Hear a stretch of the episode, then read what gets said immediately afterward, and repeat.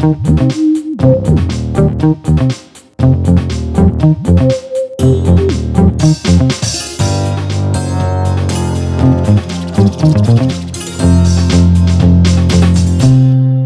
привет, это подкаст Soundstream Дневники Лоры Палны. Меня зовут Маша Погребняк. Меня зовут Митя Лебедев. И мы продолжаем рассказывать вам про всяких жутких персонажей, самые скандальные и страшные истории серийных убийц и маньяков. Ну вот, рассказываем их друг другу, рассказываем их вам, разбираемся, почему они все это делают, зачем им все это нужно и что их на это толкает. Да, Митя, у меня вопрос. Так. Я слышала, ты мне рассказывал про свое реконструкторское прошлое. Вот ты любишь оружие? Ты знаешь, частично. Я фанатею от э, холодного оружия. Ну, и даже вот не столько а, мечи, кинжалы, сколько вот топоры, что-нибудь дробящее, молоты какие-нибудь, люцернский молот, мой самый любимый, секиры, прочее вот такое вот барахло, это очень здорово. А к огнестрелу я отношусь э, с таким легким почтением, но без особого трепета, вот Мгм. так скажем. Хорошо, а вот ты как человек, который все-таки испытывает да, какие-то нежные чувства к секире, ты можешь объяснить, почему люди фанатеют от оружия? Ну вот, э, я не знаю, почему все, но, на мой взгляд, это сила, э, концентрированная сила. Это такое мужское начало древнейшее, которое, в общем, может э, откликаться одинаково и у обоих полов. Это м, концентрированная мощь, могущество. Это в твоих руках. Ты можешь управлять этим. И это просто классно. Ну и это эстетично еще плюс ко всему, потому что порой холодное тоже оружие, да и огнестрел, они бывают безумно красивые сами по себе. Как произведения искусства, такие вы, выдернутые и отдельно взятые. Интересно, я не, думала об этом. Ну, в общем, это, с одной стороны, эстетика, с другой нечто глубинное и первобытное, а с третьей какая-то еще история, да, если ты говоришь о холодном оружии. Я почему тебя вообще об этом спрашиваю? Потому что человек, про которого я сегодня тебе расскажу, он был одержим оружием, но огнестрельным, и одержим по-настоящему. То есть причина его преступлений — это дикая, лютая страсть к оружию. Так, и что? Это, не знаю, какой-нибудь сумасшедший коллекционер, там, который охотился за редким оружием или еще что-то? Ну, ты знаешь, я бы не назвала его коллекционером, там, тем более коллекционером-эстетом, но его одержимость такая многослойная, но он хотел владеть оружием, но скорее не из вот этих вот соображений, которые ты мне сейчас описывал, а просто из чувства обладания оружием, вот как-то так. Интересно. Да, и в сегодняшней истории, как это ни странно, не будет жестоких расчленений, изнасилований, прочих кровавых В подробностей. смысле? Так, Представляешь, да, такое бывает. выключаем подкаст «Дневники Лоры Павловны». Самый скучный выпуск сезона. Нет, это не скучный выпуск сезона, это любопытный выпуск, потому что это нетривиально, как минимум. Ну, я сейчас расскажу, и ты поймешь, что это действительно очень любопытная история, которая произошла вот на стыке моих любимых 90-х и начала нулевых. Это очень круто, поехали, давай. Да, начнем.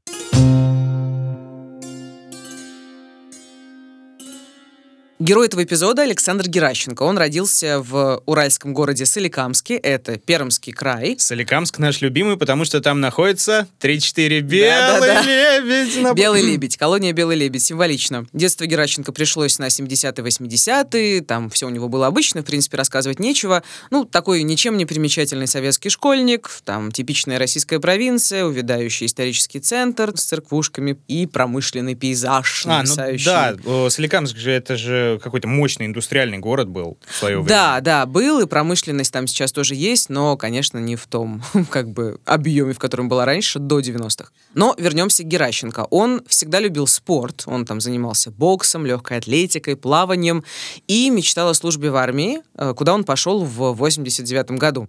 У него была очень хорошая физподготовка, его взяли в спецназ Черноморского флота, и он получил там военную учетную специальность водолаза-разведчика. По-моему, это очень круто. Я Да. не разбираюсь в этом, но мне кажется, это что-то такое элитарное. Да-да-да, я тоже почитала, что есть. э, Морпехи, да. котики, вот это все. И, ну, это крутое начало военной карьеры, особенно в начале. Вот такое вот. Это, мне кажется, взлететь по лестнице очень легко. Совершенно верно, и ты прав. Это было начало карьеры, которую Геращенко собирался строить. Но в 91 году часть, где он служил, к сожалению, попала под сокращение, и Геращенко пришлось вернуться в Соликамск, и он там устроился в пожарную часть.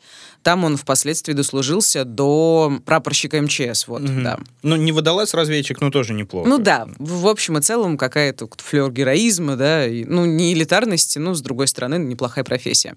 И все у него было нормально, он был на хорошем счету, он параллельно с работой занимался самообразованием, он много читал, слушал классическую музыку, он сам учил иностанные языки. А еще он продолжал заниматься спортом и даже практиковал цигун. То есть такой он Цигун был вполне... э, Цигун, подожди, это такая что-то типа даосистской... э, Да, вот этой вот практика восточная. Полу-йога, полу... Не могу тебе точно вот сказать, вот. но это классно. Ну, Я для- думаю. Для Соликамска это в любом случае охренительно. Да, да. Я просто пытаюсь сейчас нарисовать его образ, и что интересно, он был аскет. Он не пил, не курил, он даже не пил кофе и даже чай. Плюс он был убежденным вегетарианцем, и он тоже какой-то абсурд, никогда не пользовался мобильным телефоном. Ну, последнее еще можно понять, да, как бы 90-е, э, начать не пользоваться мобильным телефоном в 90-е было легко. Я, например, тоже таким был. Ну Но- ладно, но тем не менее, это просто образ, понимаешь? Аскетизм, цигун. И еще очень интересно, как он жил и как у него был организован быт. Вот послушай, что об этом рассказывал Павел Будрин, экс-сотрудник управления по борьбе с организованной преступностью при ГУВД по Пермскому краю. У него дома была достаточно спартан- спартанская обстановка, то есть вот э, при входе в квартиру небольшая вешалка, заходишь в комнату, значит, лежит матрас, кровати не было, то есть он предпочитал спать на полу на матрасе, Э, спортивный тренажер стоял, значит, штанга, стол, шифонер, все, больше ничего не было. На кухне стоял велосипед, стол, газовая плита, холодильник. Слушай, как этот, Жан-Клод Ван Дам, идеальный солдат. Да, То есть да. там перепотребления никакого, скромность, тяга к познанию. Так, а такой завидный парень, жена у него была, наверное? Да, была, но он развелся в начале нулевых. Почему развелся, непонятно. Но известно, что жена считала его редким приобретением и идеальным спутником жизни. Ну да. Ну, то есть, прикинь, да, на дворе 90-е, он не пьет, не курит, там, читает много. Ну, короче, все нормально у парня. Напомню. Да, да, да, да, да, да. Так, а э, что, все-таки было какое-то одно «но», любовь к оружию, да, наверное? Огромное жирное но, да. Ну, значит, что у него было с оружием? У него была малокалиберная винтовка. Он в свободное время любил куда-нибудь ездить, там, стрелять по банкам. Но в конце 90-х у Геращенко началась такая болезненная ностальгия по армии. Он все чаще вспоминал армейское прошлое. Ну и, конечно, оружие там фигурировало, безусловно. И Геращенко чего-то как будто бы не хватало. И свою жизнь, хотя она выглядит, в принципе, симпатичной, он считал очень скучной и рутинной. Несмотря на то, что у него уже была малокалиберная винтовка, ему хотелось обладать еще каким-нибудь оружием. Ну, в принципе, это же не такой большой вопрос, да? Если разрешение на оружие есть, то что-то там докупить, где-то найти Да. через каких-то... В теории, конечно. И, судя по всему, Геращенко в жизни просто не хватало, э, кроме оружия, адреналина и крови. А. Потому что в конце 90-х он начинает убивать ради пистолетов и автоматов.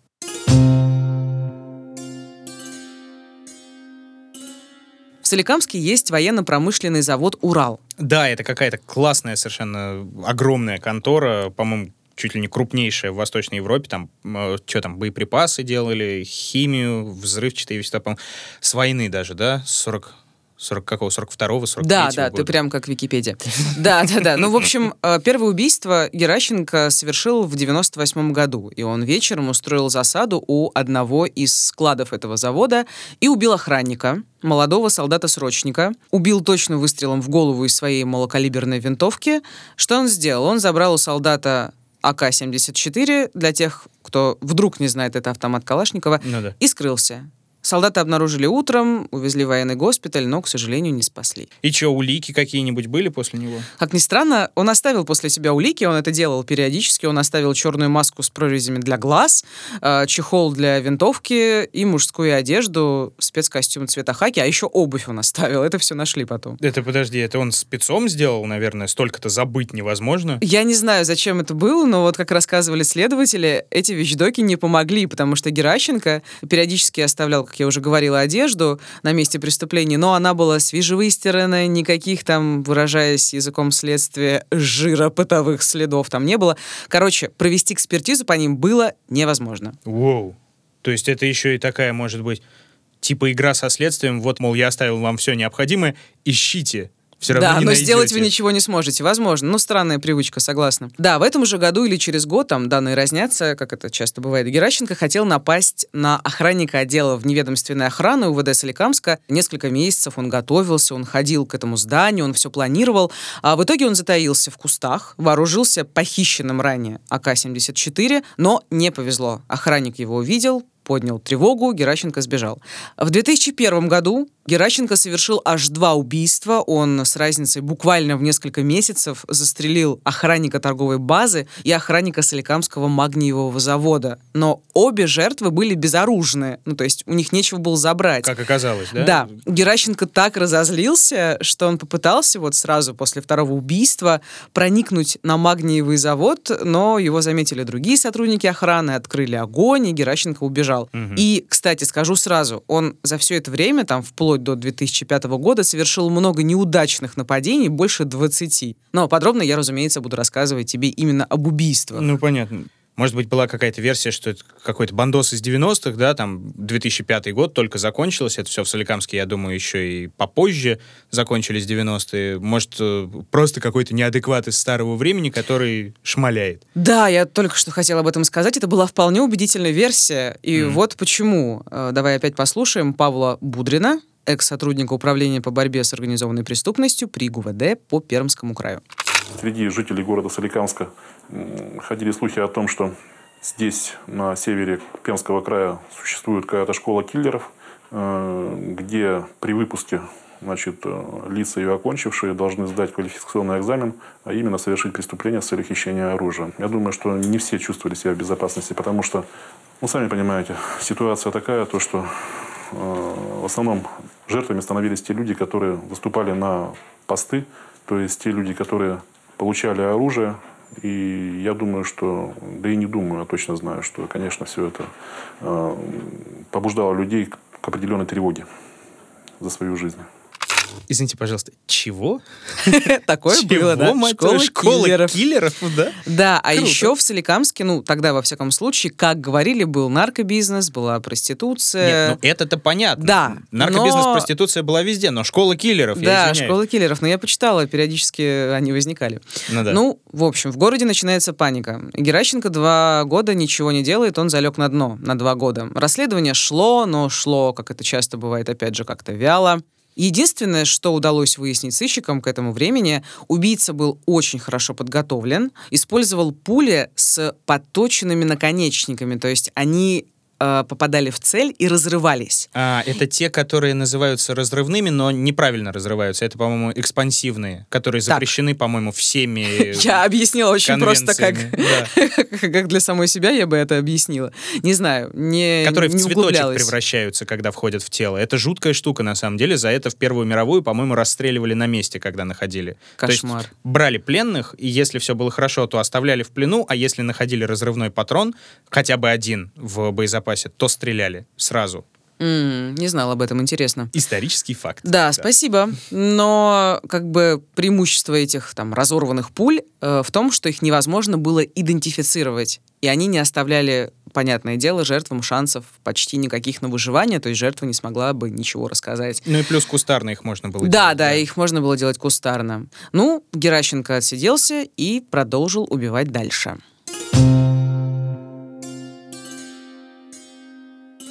В 2003 году Геращенко снова пошел убивать на завод «Урал». Он заранее перерезал провода сигнализации, чтобы выманить охранника из караульного помещения. Это дело было на КПП. Геращенко убил охранника выстрелом в грудь, украл его револьвер. Через год опять завод «Урал». На охранника «Урала» было совершено нападение. Вернее, даже не на охранника, а на охранницу. В этот день дежурила женщина. А, Геращенко проник в здание завода управления, убил ее и унес с собой револьвер «Наган». И я предлагаю послушать э, фрагмент следственного эксперимента, на котором Геращенко рассказывает об этом преступлении. А зачем вы в, в охранницу выстрелили? Чтобы похитить у нее револьвер. А так просто нельзя было похитить. Она же спала. Вероятно, можно было. Вот это крутая, конечно, штука, да. Гениально, да? Да, просто... э, Вероятно, можно Да, было. а мне нельзя было. Вероятно, можно было, да. Ну и что, эти все убийства, они как-то помогли там следствию, еще чему? Ну, как тебе сказать, не очень. Никаких новых зацепок. Зачем маньяк совершает эти преступления, следователям было по-прежнему неясно. Вот что рассказывала об этом Марина Забарова, э, бывшая руководительница Следственного комитета по Пермскому краю. Мы никак не могли понять, что происходит, то есть с какой целью, зачем. Было одно понятно, что убийство совершают для того, чтобы завладеть оружием. Но дальше-то что? То есть это оружие дальше не использовалось, да, то есть оно не продавалось, там, не пускалось в оборот, то есть даже корыстного мотива у человека не было. Убить только, чтобы завладеть оружием. То есть показать свою профессиональную состоятельность, что вот я такой, я супер, да, я могу, мне это ничего не стоит. То есть вот такое своеобразное, скажем так, хобби. А, ну то есть как-то худо-бедно они уже начали подкрадываться к этому мотиву, да, э, завладевания. Да, Чужим. начали, начали. Но, опять же, не было существенных каких-то улик и Ну да. зацепок. И что дальше? Следующее убийство Геращенко совершает через год после предыдущего, э, в 2005 году. Его очередная жертва — это сотрудник в неведомственной охраны УВД Соликамска Николай Сурсиков. Это убийство Геращенко, я, конечно, обалдела, когда прочитала, он совершил средь бела дня, то есть в полдень, потому что Мгм. на другие преступления, как правило, он э, ходил ночью там или глубоким вечером. Как это все было? Сурсиков, ну, охранял банк, пошел на обед домой. А, Его путь пролегал через так называемую кишку, так местные называют проход между заборами водоканала и профилактория завода «Урал». Ну, в общем, мрачное место. Ну да. А Геращенко выстрелил ему в спину, забрал у него пистолет Макарова и скрылся. А истекающего кровью Сурсикова нашла его жена Светлана. Повернула вот, э, как получается, слева от ворот. Я увидела, что он лежит на земле. Вокруг много людей, но у меня сразу мысль такая, что ему стало плохо. Я не заметила кровь, я не увидела, что э, там лужа крови уже под ним. И я подбежала к нему, говорю, Коля, что с тобой? Попыталась э, рукой-то приподнять у него голову. Тогда люди мне говорят, не трогайте его, у него огнестрельное ранение. Я умоляла его, чтобы он не, убира- не умирал, э, что сейчас его привезут в больницу, ему окажут помощь, крепись, ты сильный. И у него, вот я увидела, выкатилась слеза, то есть все равно ведь он меня слышал и понимал. Все, я тогда поняла, что я осталась одна без мужа. Слушай, а такой еще момент. А, Я так понимаю, он всегда делал только один выстрел, да, и, как правило, попадал. Да, он был отличным стрелком, ему хватало одного выстрела. А еще, кстати, тоже любопытный момент, он умел маскироваться. Как позже уже выяснилось, на каждое свое преступление он шел разной походкой. М, То надевал очки, то снимал очки, то периодически отращивал бороду, потом он ее сбривал. Еще и поэтому никто из свидетелей не мог его внятно описать. а, Все было сделано, ну, очень профессионально. И правоохранители начали думать, что убийц несколько. Вот об этом рассказывал Павел Будрин, которого я уже упоминала, экс-сотрудник управления по борьбе с организованной преступностью. В данной ситуации никакой информации в отношении личности преступника или преступников не было. Это говорило лишь о том, что все-таки это человек либо одиночка, либо это какая-то достаточно серьезная группа, которая обладает методами конспирации, достаточно серьезной дисциплиной. Ну да, вообще относительно логичный вывод, конечно. Да, да, да. И пользуясь тем, что расследование ведется, мягко скажем, не слишком интенсивно, Мягко. Геращенко снова убивает, опять же, в 2005 году, но на этот раз убийство нетипичное для него. Он стреляет в женщину прямо посреди улицы. Чего? Да, И ты мне еще скажешь, что безоружную. конечно. Какая жесть. И что это? Почему так? э, Что за случай? Ой, тут душераздирающая история. В общем, женщину звали Юлия Тюхтина. Геращенко пытался за ней ухаживать. У них там была какая-то незавершенная любовная история, там еще которая длилась там с конца 90-х, но э, Тюхтина его отвергла, она уехала из Соликамска. Потом она вернулась, вот в 2005 году. Она вернулась с ребенком, но без мужа. Она развелась. Сразу после возвращения она завела новый роман, и вот Геращенко видел э, их в магазине, и... Обоих. Да, да, То есть да. он там взыграл, он решил отомстить? Типа, да, Не типа, доставайся же ты никому. Вот что-то в таком духе. Убийство Какая было совершенно чудовищным, циничным. Тюхтина вела дочку на танцы. А, Дело было в конце декабря, перед Новым годом, за несколько дней. И Геращенко на этот раз сделал два выстрела. И Тюхтина скончалась на глазах у ребенка. Ну, какой кошмар. Но на следственном эксперименте Геращенко вот рассказывал об этом абсолютно спокойно. Я за Тюхиной проследила детского сада. Она услышала, что за ней кто-то бежит, повернулась. Я выстрелил ей в грудь. Она упала, и я выстрелил ей в голову. Это был шок для всех, конечно. Ну, то есть он все эти годы, получается, жил с этим и чуть ли не шел к этому. Не то чтобы, может быть, шел, просто она уехала из Соликамска, вернулась, и триггеры, еще что-то, вот Мгм. что-то произошло. Как он сам говорил, эта ситуация его, цитата, раздражала. Мгм. И вот чтобы избавиться от этого раздражения, которое, видимо, появилось, когда он стал ее видеть уже в Соликамске, он ее убил. Кстати, отец Юли, Александр Тюхтин, рассказывал, что вот отношения у них, ну вот тогда, в конце 90-х, не успели перейти еще в разряд серьезных. Сам же он на суде сказал, никакого интима, ничего не было. Он чисто в нее влюбился. Она ему нанесла душевную травму. Какую? То, что она его послала куда-нибудь подальше, значит, не полюбила. Так что, нужно всех стрелять? Идет женщина, ребенка на танцы, и чтобы убить, да это никакому зверю даже в голову не придет, мне кажется, такое. Какое раскаяние? Странное преступление, и это преступление реально поставило следователей в тупик. Описать убийцу дочь Тюхтиной не смогла, потому что потрясение было слишком сильным, Ну да. и Геращенко по-прежнему оставался на свободе.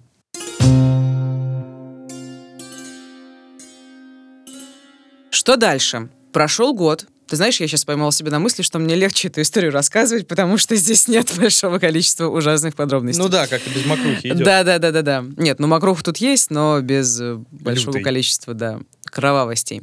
Значит, прошел год. Геращенко готовился к новому преступлению. В 2006 году он повредил сигнализацию одного из городских магазинов, вот, который был в одном здании с аптекой. А, Местные жители это увидели. а, Они вызвали полицию, тогда милицию, и они решили, что Геращенко грабитель, что совершенно логично. А убийца, видимо, только этого и ждал. То есть милиционеры почти его задержали, но Геращенко удалось снова вывернуться и сбежать. Вот предлагаю тебе послушать, как все было. Об этом рассказывал Анатолий Матвеев, милиционер группы задержания УВД Соликамска. Мы свалили его с ног, нанесли несколько расслабляющих ударов. Он попытался нам оказать сопротивление, достал пистолет и начал стрелять по нам уже непосредственно. Первая пуля мне попала в ботинок, прострелила ее насквозь, ну ногу не задела. Вторая пуля прошла насквозь через локоть и левое предплечье.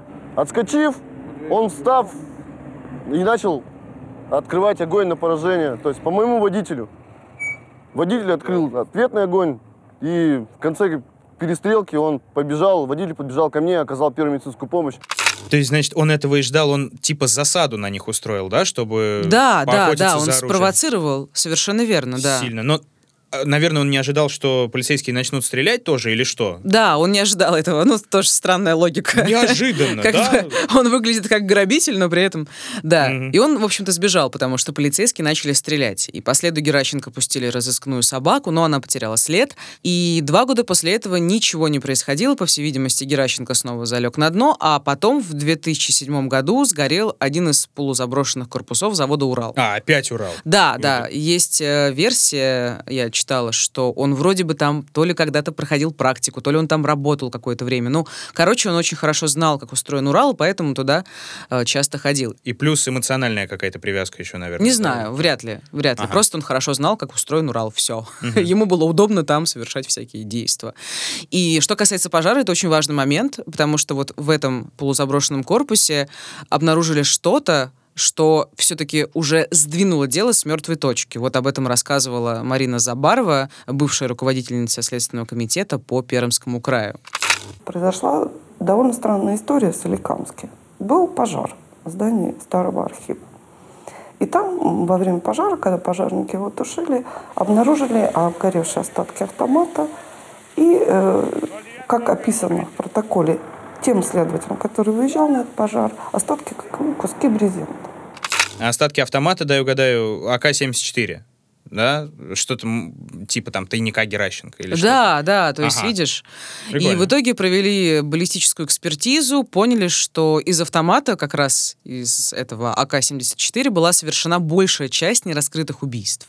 Мало того, на месте сгоревшего архива там нашли пожарный пояс. М, И это, наконец, все совпало с тем, что в Соликамске наконец-то создали, ну, то есть вот эта вот находка совпала с тем, что в Соликамске создали специальную следственную группу для расследования, а дело взяли на особый контроль в Москве. То есть, ну, тоже очередной, в очередной раз все медленно очень двигалось, но в итоге сдвинулось с мертвой точки. Спустя 9 лет с момента первого убийства Геращенко дело начали нормально расследовать, ну, в 2007 году только. Ну, это да, круто. А чего, как нормально расследовать? Они проверяли всех пожарных, всех МЧСников или что? Ну, сначала они решили сделать фоторобот преступника, потому что убийцу видели четыре человека, все они были в стрессовой ситуации и ничего не запомнили. И, что самое любопытное, следователи решили погрузить их в гипноз. Чего, простите, пожалуйста? Да, Че за? Майндхантер по Нет, нет, реально. Оказывается, в МВД есть спецотдел, который разрабатывает ну, типа, нестандартные способы раскрытия преступлений. Да? И гипноз — это довольно, как выяснилось, опять же, я тоже не знала, это довольно популярная и распространенная практика. Слушайте, как круто-то, Да, да, а? да, то есть это периодически работает. Из Москвы специально приехал специалист-психиатр, который владел этой техникой, и он заново там с использованием этой техники допросил свидетелей, и классно, фоторобот сделали. Круто. Прикинь, классно. Слушайте, прям это, шляпу снимаю. Да. А, э, ну и что, это был, наверное, существенный такой шаг вперед, да, для Да, и не только, к счастью, это. Следователи начали снова копаться в уликах, снова копаться в одежде. Как я уже говорила, Геращенко много чего оставлял после себя. Ну да. И вот с одной уликой Геращенко просчитался. Об этом э, рассказывал Сергей Сарапульцев. Он тогда был главой специальной следственной группы. Как правило, это были маски с прорезями для глаз, защитная одежда, всегда либо камуфлированная, либо темно-зеленая. Часто на местах преступления преступник оставлял плоскогубцы, отвертки. И э, в одном из э, случаев, когда была убита Тюхтина, фонарь. Фонарь-жучок, ну или фонарь с динамическим приводом. Ага, и вот этот фонарь как раз и стал ключевой уликой. Да. Следователи нашли поставщика этих жучков и через него вышли на Геращенко. Все просто.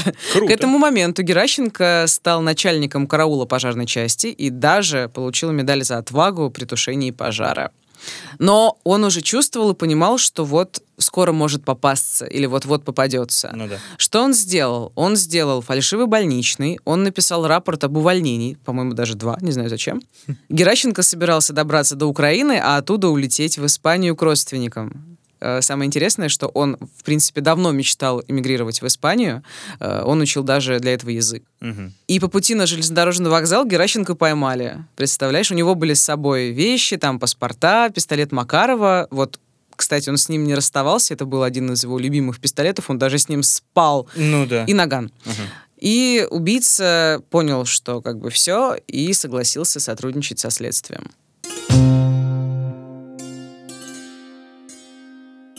Геращенко был поразительно спокоен. То есть он как будто надеялся, что сотрудничество со следствием обеспечит ему мягкий приговор. И вот Марина Забарова, бывшая руководительница Следственного комитета по Пермскому краю, признавалась, что ее удивило его поведение. Первый шок после задержания это было то, что в камеру он нас как раз попросил передать ему томик Шекспира. Ну, представляете, человека задерживают за убийство восьми человек, да, за массу совершенных тяжких преступлений, а он просит провести вечер в сообществе Шекспира. Да, эстетствующий элемент, я вам скажу, да? Его стволы на звезды не похожи, ну ладно. А все-таки он объяснил как-то внятно вот эту свою непонятную тягу к обладанию оружием или что? Он пытался объяснить, вот фрагмент из э, интервью с ним. Давай послушаем. Очень часто приходилось бывать в таких очень безлюдных, труднодоступных местах, диких. Может быть, какая-то мысль о самообороне. То есть, то есть оружие... Я достаточно близко был с, с с ним в армии знаком, умел с ним обращаться. И, может быть, видел какую-то в нем защиту. Ну, если, если, если я понимал, что если я буду им владеть, то буду защищенным. Ну, с одной стороны, логично, но с другой, а нахрена тебе столько стволов? Ты как бы и с одним можешь вот с этим совсем справиться. Ну, конечно. Это смахивает на отмазку, я думаю. Но... Гнилую довольно. Да, но доля правды, я думаю, в этом есть, потому что это все-таки похоже на одержимость. Он просто слегка поехал головой на военной теме. Он даже в жару, вот я почитала, он носил американские берцы. Такой тоже Мгм. любопытный факт. И поэтому, да, по всей видимости, какая-то у него была нездоровая тяга ко всему военному, к оружию, вот и так далее, и так далее. Ну, похоже на то, даже у меня такие друзья есть. да. Ну вот, да. Кстати, вот Марина Забарова, которую я уже упоминала раньше, считала, что дело было вовсе не в маниакальном желании быть защищенным. Тоже вот любопытный э, фрагмент интервью. Давай послушаем. Ну, а вообще общая его черта то, что он э, очень жесткий человек, это профессиональный убийца э, с деградацией внутренней. Э, То есть ему он не испытывает ни раскаяния, ни сожаления, ни боли, ни жалости к потерпевшим. Это орудие убийства, машина убийства. И тем, в общем-то, и интересно и уникально это дело, что вот мы имели дело вот с таким человеком. Человеком, который бы никогда не остановился и продолжал убивать э, только ради вот, э, цели убить человека. Любитель оружия, который сам становится оружием. Такая Интересная дикая история, метафора. да. Да. Ну, по поводу раскаяния она там говорит, э, что там ни сожаления, ни боли, но вообще он типа на словах якобы раскаялся. Но, скорее всего, это опять же было сделано в надежде на мягкий приговор. Но в итоге следствие доказало причастность Геращенко к 26 нападениям и 7 убийствам. И в 2008 году Геращенко дали пожизненное, а его оружейную коллекцию переплавили. Ай. И, как это, как я уже говорила, супер символично в начале, он отбывает приговор в колонии «Белый лебедь» в родном Соликамске. До сих пор. Единственный момент, который у меня остался после этого всего, то, что его коллекцию переплавили. Это какой удар, наверное, для человека. Конечно. То есть вот конечно. можешь Ты собирал, да, вот это все преступления совершал ради этого. Жесть какая. Да, да. Но радует в этой истории, что он, мне кажется, мог совершить больше убийств, но, к счастью, его поймали. И опять же тоже, видишь, я в очередной раз понимаю, что много случайностей, точнее, случайность очень влияет на ход следствия, потому что сгорел этот его, э, типа, а тайник, э, и вот вскрылись новые подробности. А если бы тайник не сгорел, непонятно, сколько бы еще это продолжалось. Ну да, такая штука. Вот почему я люблю холодное оружие, потому что как-то огнестрел, мне кажется, э, у многих людей вызывает э, такое повышенное, гипертрофированное чувство собственной важности, чувство собственного превосходства, потому что даже обычный ножем нужно уметь управлять, да, а из ствола можно шмальнуть, например. Ты, э, ты можешь сделать человеку плохо. С ножом ты скорее сделаешь плохо себе. Э, Хотя это тоже есть теория, что если видишь нож, надо бежать в любом случае, даже самые крутые океры убегают, а со стволом еще можно хоть что-то сделать. Но вот в холодном оружии есть что-то вот давно утерянное, я понимаю, но что-то, какой-то налет чести, налет обращения с оружием.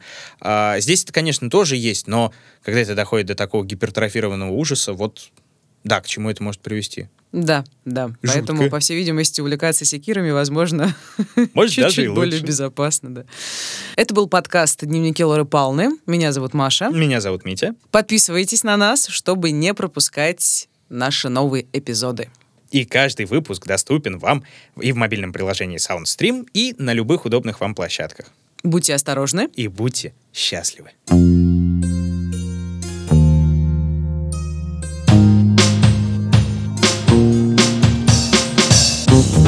Подкастом работали ведущие Мария Погребняк и Дмитрий Лебедев, звукорежиссер Евгений Дударь, продюсер Кристина Крыжановская. В подкасте использованы фрагменты программ «Криминальная Россия», «Следствие вели», «Вне закона» и «Честный детектив».